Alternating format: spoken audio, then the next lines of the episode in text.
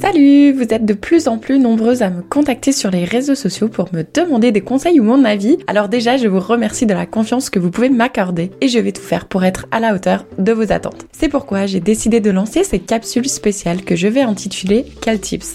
Tips peut signifier pourboire en anglais, mais ici, on le traduira surtout par le mot conseil. À travers ces mini capsules audio, je vous partagerai donc mes conseils ou bons plans en fonction des besoins que vous m'exprimez sur les réseaux. Allez, c'est parti Salut, je suis ravie de vous retrouver pour cette première capsule de tips. Bien évidemment, j'ai pas pu m'en empêcher.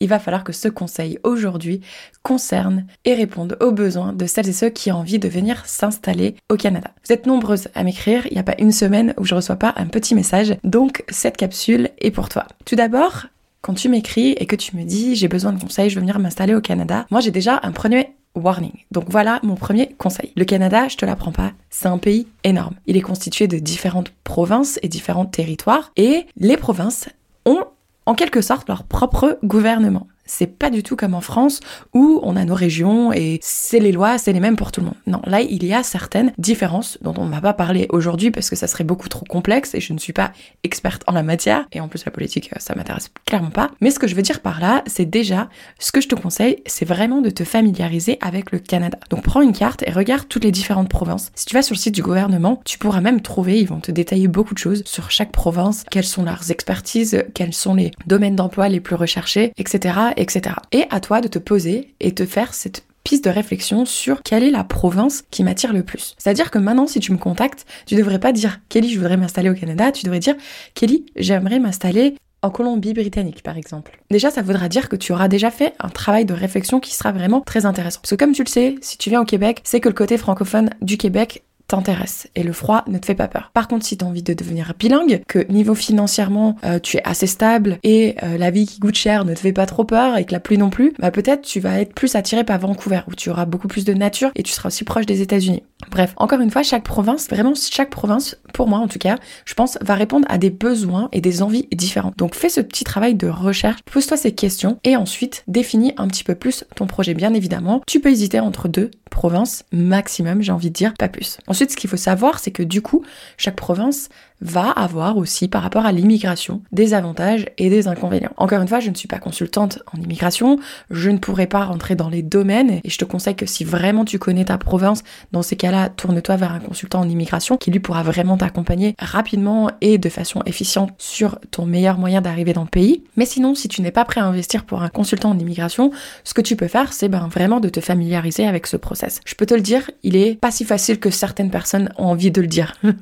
Parce que certaines personnes vont peut-être rentrer facilement parce qu'ils ont trouvé un petit programme qui leur correspond bien, mais ils n'ont pas pensé à, dans plusieurs années, s'ils ont envie de rester, est-ce que finalement, stratégiquement, c'était le meilleur moyen? Ou par exemple, si tu as envie d'acheter une maison, par exemple, si tu as pas mal d'argent et que tu n'as pas envie de, louer, par exemple, eh ben il va y avoir des permis de travail ou autres qui vont être à ton désavantage si tu as envie d'acheter. Donc voilà, il y a plein de choses à savoir.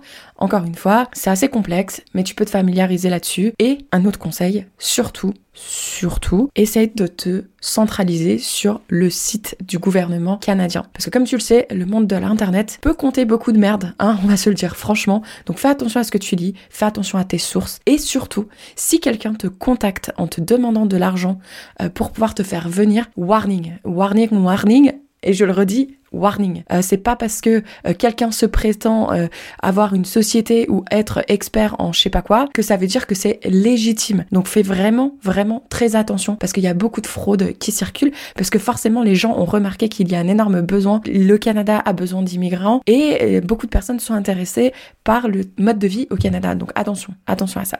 Ce que je pourrais te dire d'autre, c'est que si vraiment t'es sérieux dans ton expatriation, sache vraiment que une expatriation c'est propre à chacun.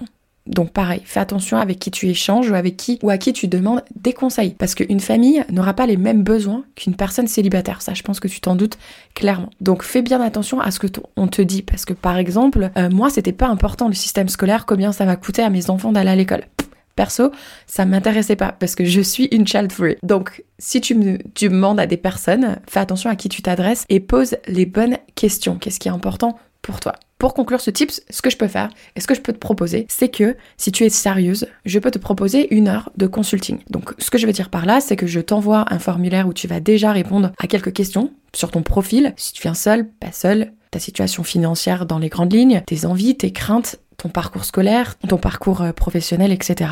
Et à partir de ce questionnaire, moi, je peux te faire une réponse personnalisée lors d'un appel d'une heure. Donc, je peux déjà t'apporter de la valeur, je peux répondre à tes questions. Je tiens encore une fois à préciser que je ne suis pas consultante en immigration, donc ça veut dire que moi, ce sera vraiment dans des grandes lignes que je pourrais faire ça. Moi, ce que je veux surtout t'aider, c'est dans ta piste de réflexion. Parce que si aujourd'hui j'ai envie de t'aider aussi, c'est parce que je suis absolument consciente que venir faire une expérience au Canada, c'est une expérience incroyable pour tout le monde.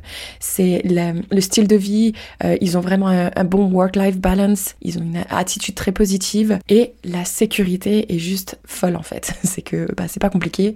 Euh, moi, je me suis jamais sentie en insécurité ici, euh, peu importe les vêtements que je porte ou l'heure à laquelle je me balade dans la rue. Donc pour toi qui si tu es en France, ça peut paraître un peu fou, tu peux peut-être penser que j'exagère, mais je te jure que l'insécurité ici, elle est incroyable. Le respect aussi. Donc voilà. Euh, bien évidemment, ce service n'est pas gratuit, donc euh, si tu es sérieuse et intéressée, je peux t'envoyer un devis. J'ai le statut auto-entrepreneur, donc il n'y a rien d'illégal là-dedans. Et bien évidemment, euh, ce que je vais faire aussi dans la description de ce épisode, je vais te mettre des liens vers d'autres épisodes d'invités qui sont également venus au Canada si tu as envie d'être inspiré. Bien évidemment, moi je te propose ça, mais après c'est à toi de prendre des décisions. Comme je l'ai souvent dit dans les épisodes, tu es responsable de tes choix, tu es responsable de ce qui va se passer par la suite. Donc c'est à toi de voir à quel point tu es sérieux ou sérieuse par rapport à ce projet d'expatriation. Voilà, en attendant, je te remercie d'avoir pris le temps d'écouter ce petit tips. Et bah, si le Canada ne t'intéresse pas, dans ces cas-là, je te retrouverai peut-être pour un prochain conseil qui te concerne. S'il te concerne, peut-être à bientôt. Ou en tout cas, je te souhaite bonne chance pour ton projet et keep going. Salut